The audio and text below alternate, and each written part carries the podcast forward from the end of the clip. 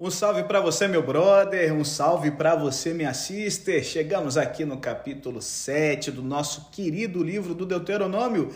E na nossa temporada Nem só de pão viverá o homem, nós vamos ver aqui que o povo de Deus, ele tem um desafio de ter uma nova vida numa nova terra, como ela deve ser vivida, Quais são os desafios que eles vão enfrentar? Bom, Moisés malandramente já está adiantando as paradas para eles poderem ficar espertos e ligados para não garotearem e perderem a benção. Então, se liga aí, chegamos agora a uma das principais sessões de Deuteronômio, cobrindo os próximos cinco capítulos do livro. É, do capítulo 7 até o 11, gente. O tema comum que percorre essa sessão é acerca do povo de Deus, suas características, privilégios, segurança, disciplina e amor. Várias ideias familiares são encontradas aqui, ideias que já apareceram nos capítulos iniciais do livro e dificilmente será necessário que tenhamos que dar atenção detalhada aos tópicos que a gente já discutiu anteriormente. No entanto, quando nos deparamos com temas idênticos em capítulos sucessivos, devemos entender que, para o nosso queridaço Moisés, a repetição frequente era uma parte extremamente importante do processo educativo. O povo teve que ser informado mais de uma vez que, por exemplo, eles devem ouvir, aprender, obedecer e guardar a lei, que eles não devem esquecer o Deus que lhes deu essa palavra e tantas outras coisas boas, e que eles não devem adorar outros deuses ou se curvar aos ídolos pagãos. Esses temas aparecem regularmente ao longo da pregação de Moisés e recebem um lugar igualmente proeminente no ensinamento de que os pais crentes foram instruídos a comunicar aos seus filhos. E olha, a definição de papéis foi particularmente significativa para o povo hebreu, pois eles estavam no limiar de Canaã. Era de suma importância que eles conhecessem a Deus, mas também deveriam saber quem são e o que ele queria que eles fossem.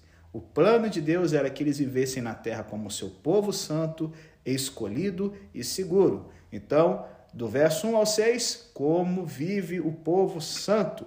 Do verso 6 ao 16, por que, ser escolhido por Deus é importante. E do verso 17 ao 23, ao 26, nós temos a segurança que só tem, meu amigo, quem anda com Deus. Tá curioso? Então vem com a gente, vamos ver aqui nos próximos blocos do nosso podcast as lições do capítulo 7 para a sua vida e para a minha vida hoje.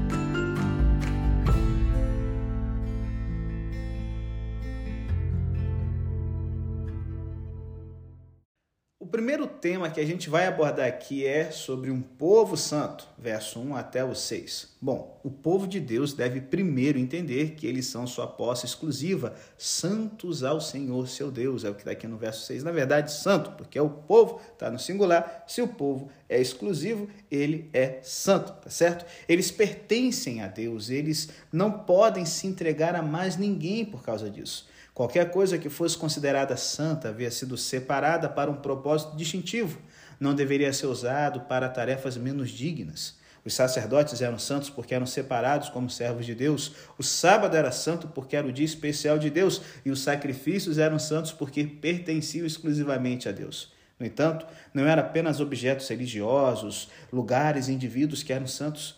As próprias pessoas, todos os homens, mulheres e crianças em Israel foram separadas para o uso de Deus e devem reconhecer a reivindicação exclusiva de Deus sobre suas vidas. E aí, gente, várias características preeminentes nessa passagem ilustram a natureza e a centralidade da santidade para o povo do Senhor, como a Bíblia nos define. O ensinamento também fornece o pano de fundo essencial para o ensino do Novo Testamento sobre a espiritualidade cristã. É, em primeiro lugar, se liga aí. A santidade do povo de Deus é aqui anunciada como um fato garantido, pois você é um povo santo ao Senhor seu Deus. Se liga, eles não são, sabe, desafiados a se tornarem santos. Eles são informados de que já são santos. Eles devem ser o que são. A santidade de Deuteronômio é um fato estabelecido, não uma ambição espiritual. Israel é santo em virtude do vínculo especialmente apertado que os liga a Deus. Esse vínculo foi forjado por Deus e não pelos membros de Israel.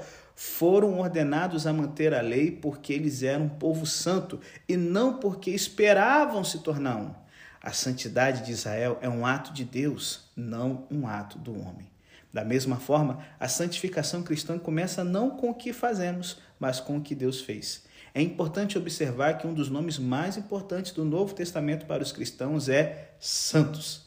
A palavra é derivada dessa mesma fonte, significa separar. Denota aqueles que são separados, totalmente dedicados a Cristo. O termo é usado no início de muitas cartas do Novo Testamento para descrever todos os membros de uma congregação local, não alguns deles que podem ter feito mais progresso espiritual do que os outros. Cada membro foi separado como agente, instrumento especial de Deus ao mundo. Os crentes não devem se tornar santos, eles são santos. Eles também devem ser o que são. Em segundo lugar, oh, que cara, que coisa diferente do que a gente vê por aí. Em segundo lugar, a santidade do povo de Deus é aqui descrita como uma conquista divina. O povo de Deus pertence exclusivamente a Ele, assim como a terra que Ele está dando a eles pertence a Ele. Além disso, sua posse por Ele como um povo santo não depende principalmente de seus esforços especiais ou de quaisquer excelentes ações que eles possam ter feito. A vitória se deve à obra de Deus, não à mão, à ação humana. Ele foi à frente deles, lutando as batalhas por eles. Esse tema se repete em todo o ensino de Deuteronômio. Quando o Senhor seu Deus te trouxer para a terra, e quando o Senhor seu Deus os entregar a você. As sete nações fortes eram muito maiores e mais poderosas do que os israelitas, e, além dos poderosos atos de Deus ao derrotar seus inimigos, os hebreus, cara, teriam sido totalmente dizimados se estivessem sozinhos. Humanamente falando, eles não tinham nenhuma chance de sucesso militar. Eles eram decididamente inferiores em número e habilidade, e acima de tudo, seus oponentes já tinham a posse da terra, estavam lutando em casa, e numa guerra a defesa sempre tem vantagem. Quem já jogou ó sabe que aquele dadinho amarelo, sempre que empata, o atacante perde, amigo. Então, assim, os israelitas eram decididamente inferiores em número e habilidade, acima de tudo. Né? Agora eles têm um território estranho desconhecido para eles, os invasores. De um ponto de vista puramente humano, era uma tarefa impossível. Deus, no entanto, trabalhou e fez por eles algo que eles não poderiam ter alcançado por si mesmos. No ensino bíblico, a mensagem da santidade como realização de Deus também é uma, um chamado à ação resoluta. A espiritualidade cristã é frequentemente retratada no Novo Testamento em termos de combate. Há uma luta que deve ser travada e será vencida.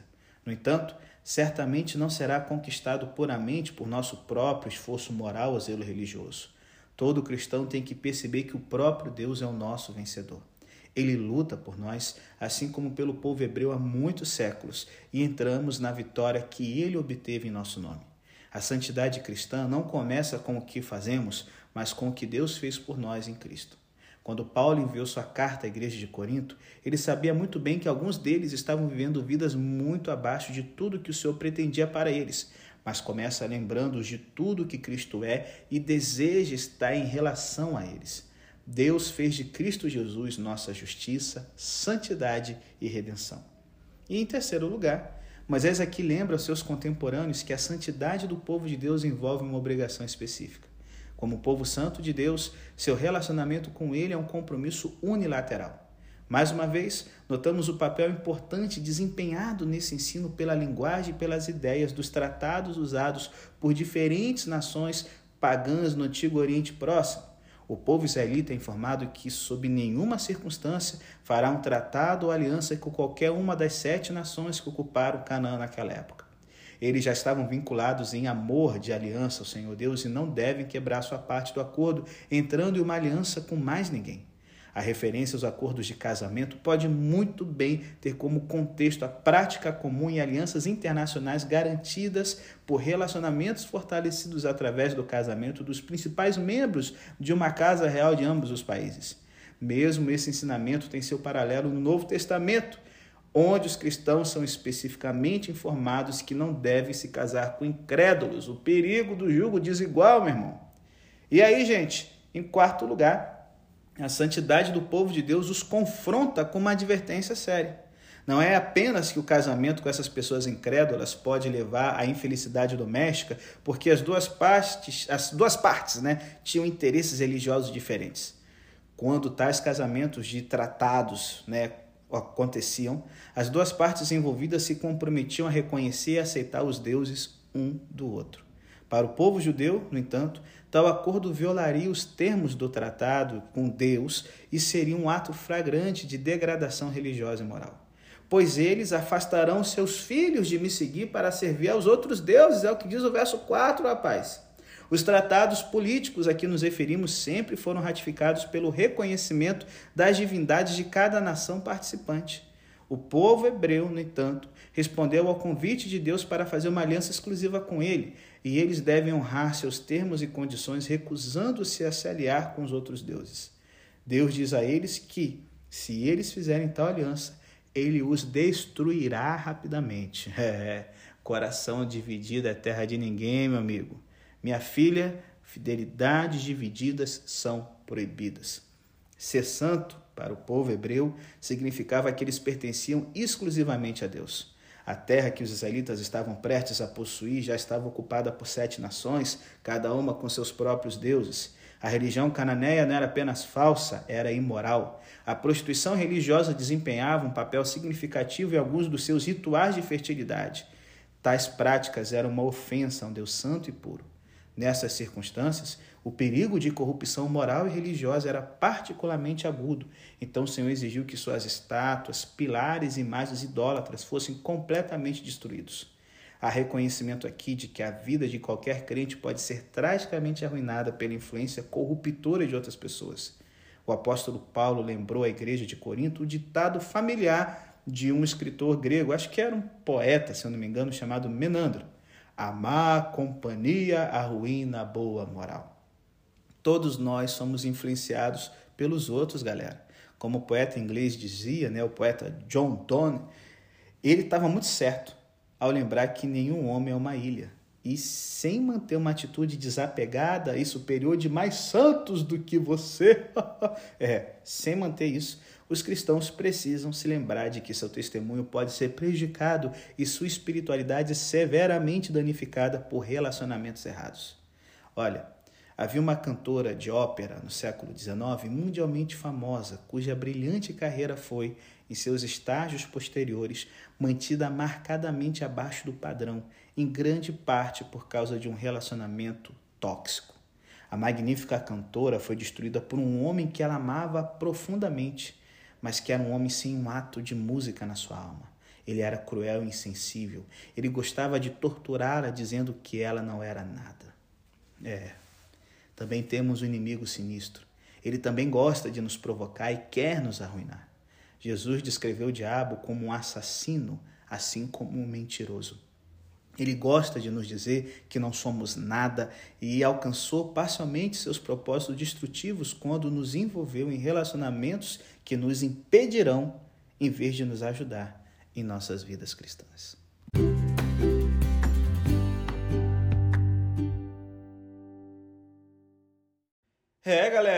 Tema teológico importante, importante que aparece aqui em Deuteronômio 7 é a eleição divina, o povo escolhido. É o que está aqui no verso 6 ao 16. E olha, santidade e eleição são temas gêmeos na pregação de Moisés sobre o relacionamento da aliança de Israel com Deus e são frequentemente encontrados juntos nesses capítulos.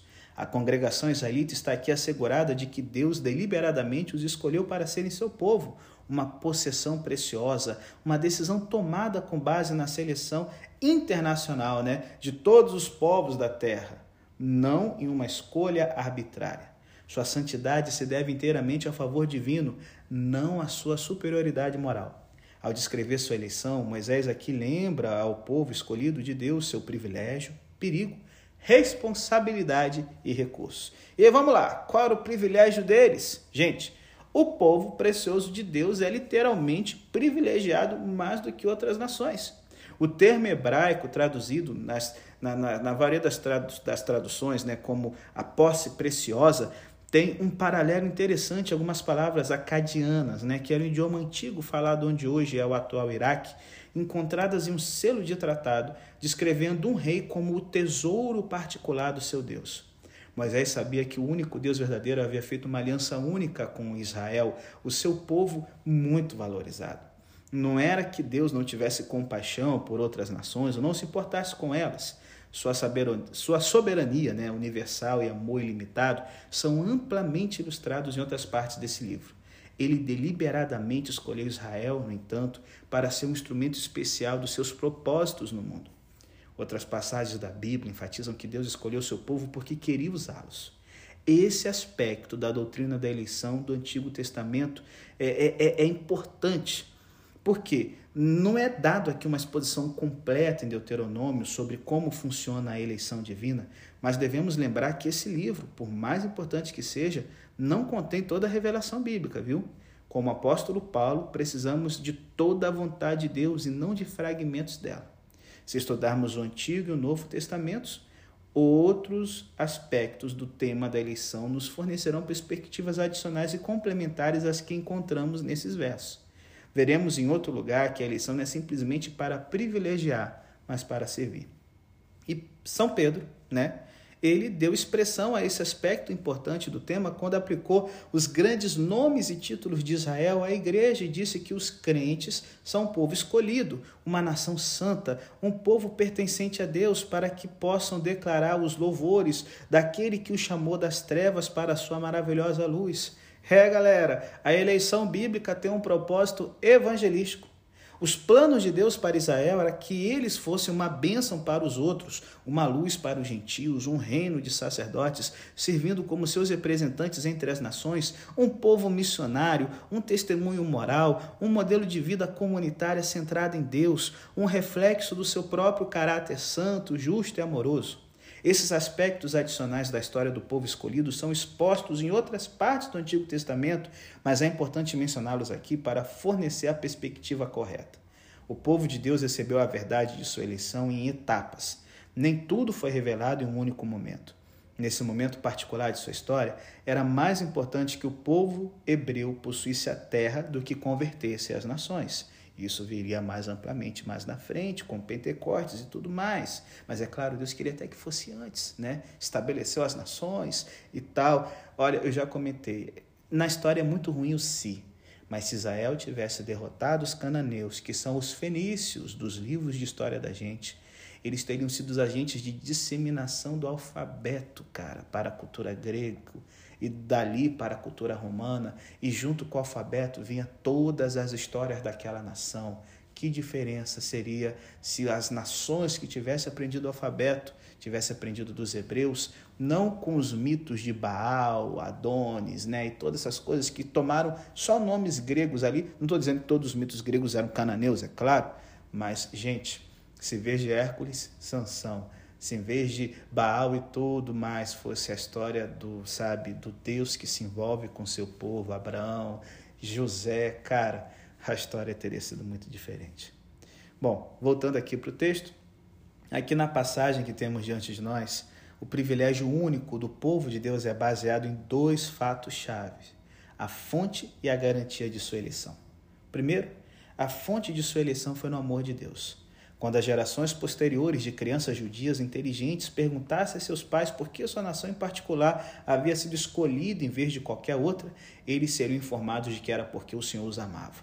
Ele colocou sua afeição sobre os israelitas porque os valorizava como a sua propriedade especial. O acordo entre Deus e seu povo era uma aliança de amor. Assemelhava-se a um casamento e é por isso que as imagens de aliança né, são tão apropriadas. Quando um marido decide dedicar seu amor à sua esposa, isso não significa que ele não tenha nenhum amor por mais ninguém. Há certamente um sentido, no entanto, em que é um amor exclusivamente leal, vinculado por uma aliança. Ele não amará mais ninguém da mesma forma que ama sua esposa, e esse amor em particular não pode ser compartilhado com mais ninguém.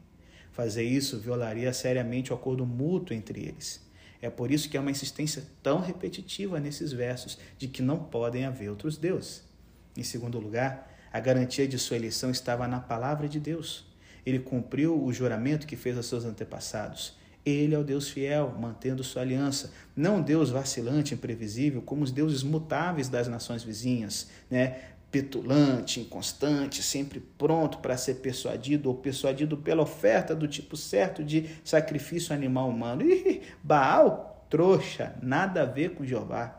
O Deus do povo hebreu é o Deus imutável e confiável que honra suas promessas. Muitos anos antes, ele havia dado uma garantia a Abraão que ele renovou para as gerações seguintes. Um dia eles possuiriam a terra em que estavam prestes a entrar. Ele não diria uma coisa a eles hoje apenas para retirá-la amanhã. Sua palavra de promessa é completamente confiável. E aí, falando de eleição, tem uma coisa que a gente tem que ficar ligado. Há um perigo aqui para os israelitas nessa doutrina. Que perigo, pastor? É, é um perigo inerente a qualquer preocupação com o tema da eleição. É que os eleitos começam a assumir que o favor especial de Deus se deve a alguma qualidade atraente ou realização própria, em vez da generosidade totalmente merecida de Deus. Cara, o orgulho humano é rápido em arrebatar glória para si mesmo. Os israelitas são informados em termos inequívocos de que o seu papel especial como povo escolhido de Deus não se deve a nada do que eles fizeram. Parece que Deus antecipa três argumentos falsos que os homens usarão para explicar a eleição e a singularidade do seu povo, e Moisés os refuta claramente nesses capítulos. Nas gerações posteriores, alguns israelitas podem tolamente imaginar que a escolha de Deus né, foi devido ao seu número, força, capacidade física ou superioridade moral. E nada, nada poderia estar mais longe da verdade. As pessoas são advertidas sobre ideias tão errôneas e o orgulho humano que as produz. Gente, não foi a força numérica deles que determinou sua eleição. O Senhor não colocou seu afeto em você e o escolheu porque você era mais numeroso do que os outros povos, pois você era o menor de todos os povos. Israel não havia sido escolhido porque Deus precisava desesperadamente de uma vasta multidão para alcançar seus propósitos. Longe disso, havia uma variedade de nações numericamente muito mais fortes no mundo antigo. A população de Israel foi minuciosa é, é, assim, foi, desculpa, foi de, é, é, minúscula né, em comparação com os chineses ou os indianos, por exemplo. Deus deliberadamente escolheu Israel por causa de sua afeição, não por causa dos números dela. Quando o povo hebreu entrou na terra e conquistou seus inimigos, alguns podem até se perguntar se a escolha de Deus né, foi devido à sua capacidade física. Ah, meu poder e a força das minhas mãos produziram essa riqueza para mim. Não, os israelitas são lembrados de que o Senhor lhes deu a força de que precisavam para alcançar tais vitórias. Não foi por seus esforços, sem ajuda é, nenhuma, que eles chegaram a essa posição altamente favorecida. Eles não possuíam nada, exceto os recursos que Deus lhes havia dado. Os cristãos estão igualmente em dívida com Deus por tudo que receberam. Alguns podem até ter o descaramento de sugerir que foi por causa de sua superioridade moral que os israelitas foram escolhidos. Moisés diz a essas pessoas: Não diga a si mesmo, ah, o Senhor me trouxe aqui para tomar posse dessa terra por causa da minha justiça. Não é por causa de sua justiça e integridade que você está entrando para tomar posse da terra. O orgulho, gente, é um pecado sutil e perigoso. Ele tem uma ganância pela glória que é devida somente a Deus. O salmista rejeitou legitimamente todos os louvores humanos quando disse: Não para nós, Senhor, não para nós, mas para o seu nome seja a glória. Deus disse claramente: Eu não darei minha glória a outro.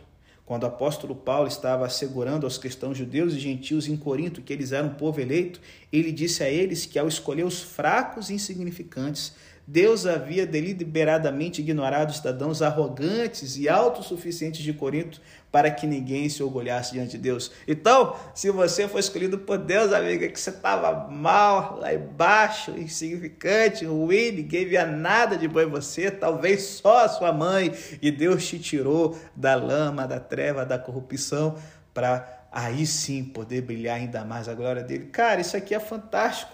E ó, tem mais um tema aqui sobre a eleição divina. A sua responsabilidade. É.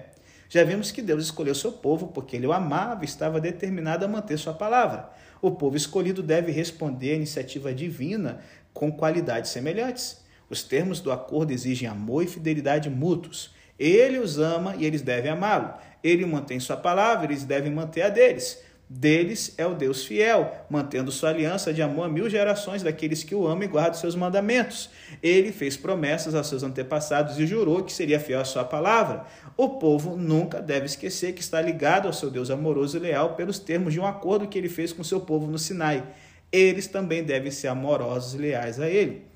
Enquanto estavam nas planícies de Moabe, ouvindo a pregação convincente de Moisés, tudo parecia tão simples e descomplicado. Aleluia! Como a gente vai poder pensar em fazer qualquer outra coisa além de amar e obedecer esse Deus fantástico?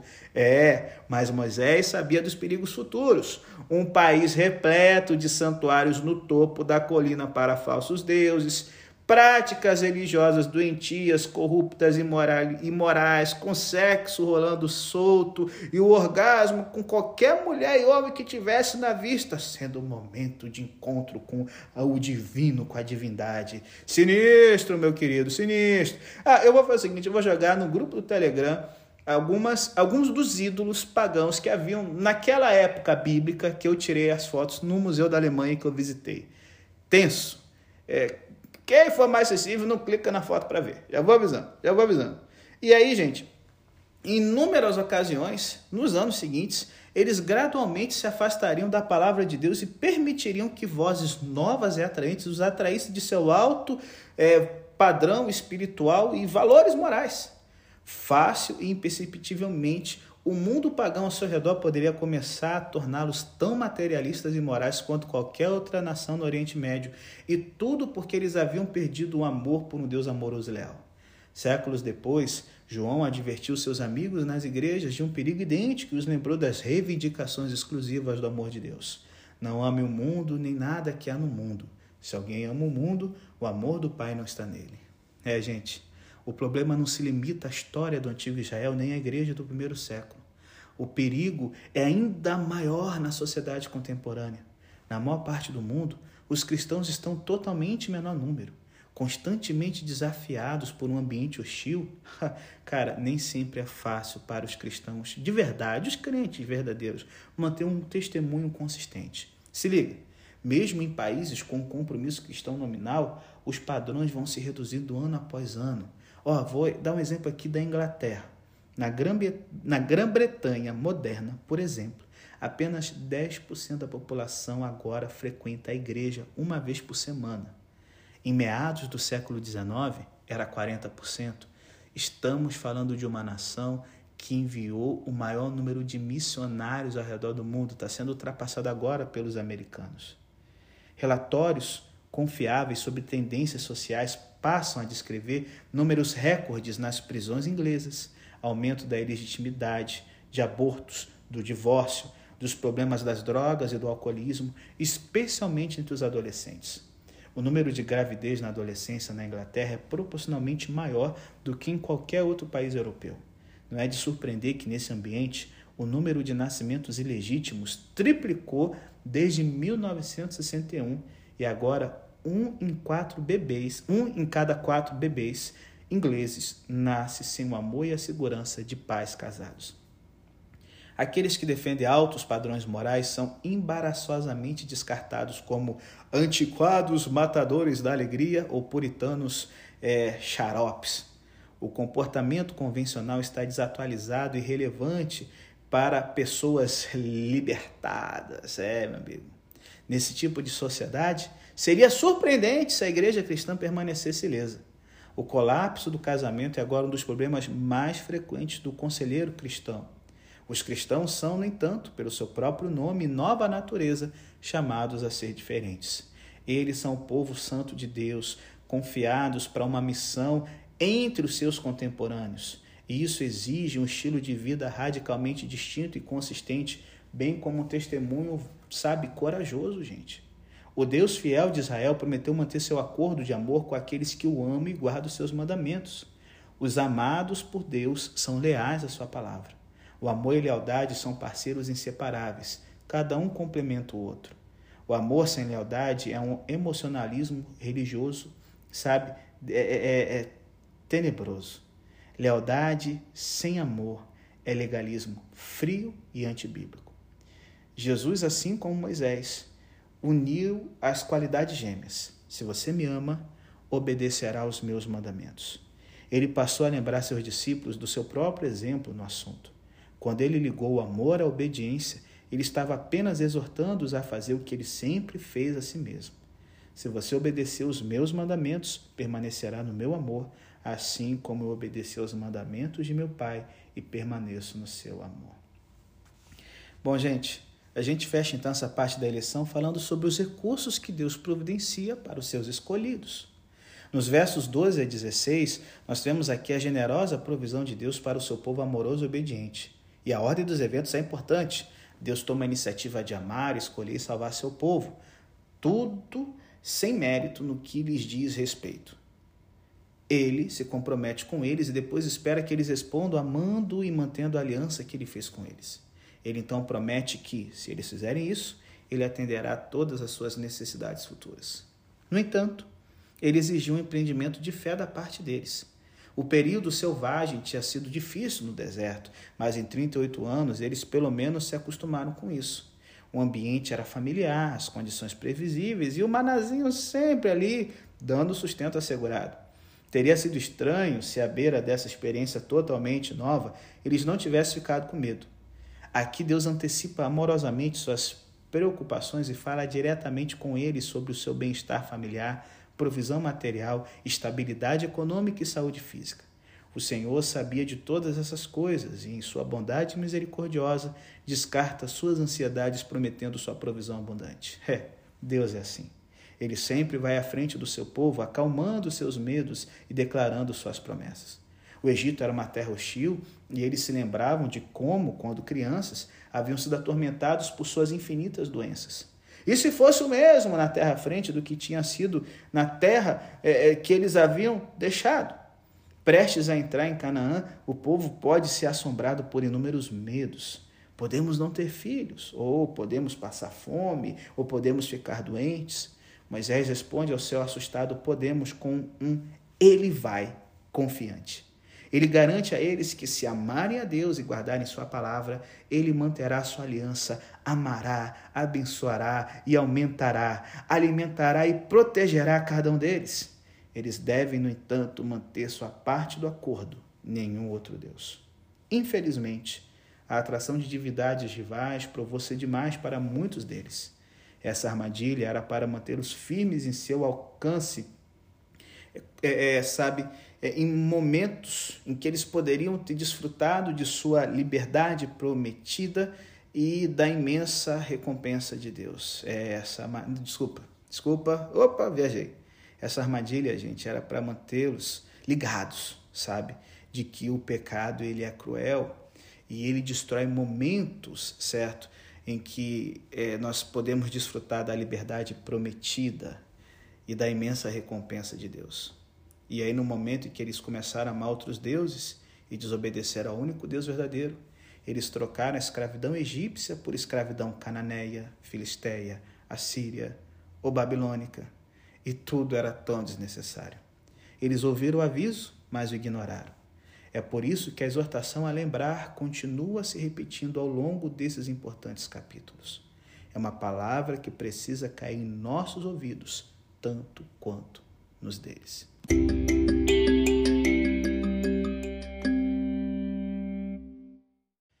Galera, eu quase não gravei esse último bloco, mas tem ainda uma mensagem importante aqui no verso 17 ao 26. Deus promete que eles serão um povo que terá segurança, um povo seguro.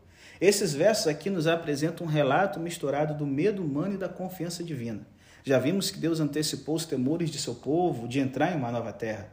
Ele sabia o que estava em seus corações, o sentimento incapacitante de inadequação, a consciência de que eles estavam totalmente menor número pelas nações que estavam prestes a encontrar. Ele assegurou a eles sua provisão abundante para o futuro deles, mas algo mais era necessário.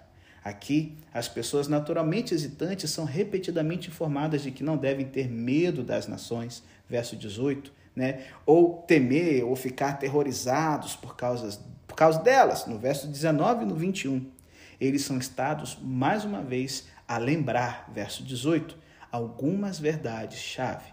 O medo é fruto do esquecimento. Devemos lembrar em particular como Deus age, onde Deus está e o que ele diz. E como Deus age? Gente, verso 18: não tenha medo deles. Lembre-se bem do que o Senhor seu Deus fez a Faraó e todo o Egito naturalmente ansiosos com seus recursos limitados, eles agora são desafiados a olhar para trás na história para se lembrarem de que ele é um Deus salvador. Cara, humanamente impossível era tirar o povo de Israel do Egito, mas os seus olhos viram o que Deus fez por eles quando eles eram totalmente incapazes de lutar por si mesmos aquelas grandes provações e pragas que, sabe, caíram sobre os seus inimigos, os sinais e maravilhas milagrosos que demonstraram o poder de Deus, a libertação no Mar Vermelho, quando a poderosa mão do Senhor e o braço estendido dele obteve para eles uma salvação singular. Quando os crentes estão com medo do caminho a seguir, eles devem refletir sobre a maravilha da sua redenção. Nós também éramos escravos do pecado e de nós mesmos, mas fomos milagrosamente libertados. E quem foi que fez tudo? Foi Deus. Não devia nada aos nossos insignificantes esforços morais ou intenso zelo, zelo religioso. E nada disso. O Pai que enviou seu Filho para salvar pecadores indefesos certamente não abandonará seus filhos crentes em sua necessidade contínua. E devemos acreditar que ele, considera, que ele continuará nos salvando dos momentos difíceis. Rapaz, nós cristãos devemos lembrar sempre que a nossa salvação é tridimensional. Fomos salvos, cruz, estamos sendo salvos, intercessão de Cristo no santuário celestial e seremos salvos com a volta de Jesus. Aleluia, gente. Rapaz, quem tem medo do futuro é aquele que esquece como Deus tem agido, como Deus agiu no passado, como ele tem agido no presente e que ele promete dar a vitória a pessoas fracas, mas que sejam dependentes. E aí, segunda coisa que a gente não pode esquecer, onde Deus está, quando a gente se sentir assustado com a perspectiva, sabe, de conflito futuro, de dificuldades, devemos ver aqui a lição que Moisés traz em Deuteronômio 7.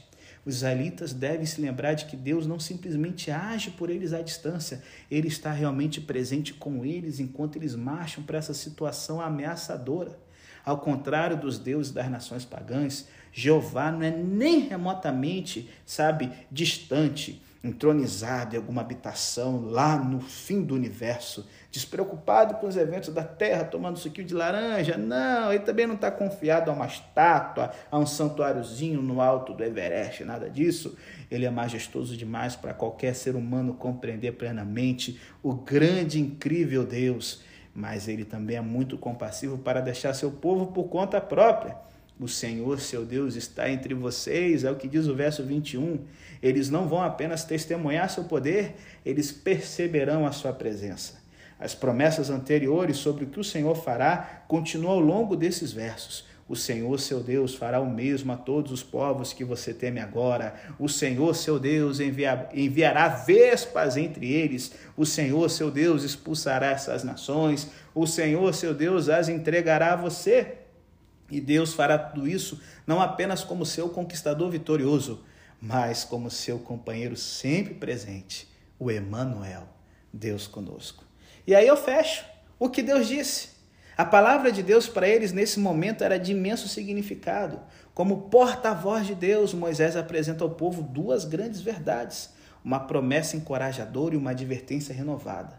Primeiro, na promessa encorajadora, o Senhor diz que expulsará essas nações pouco a pouco.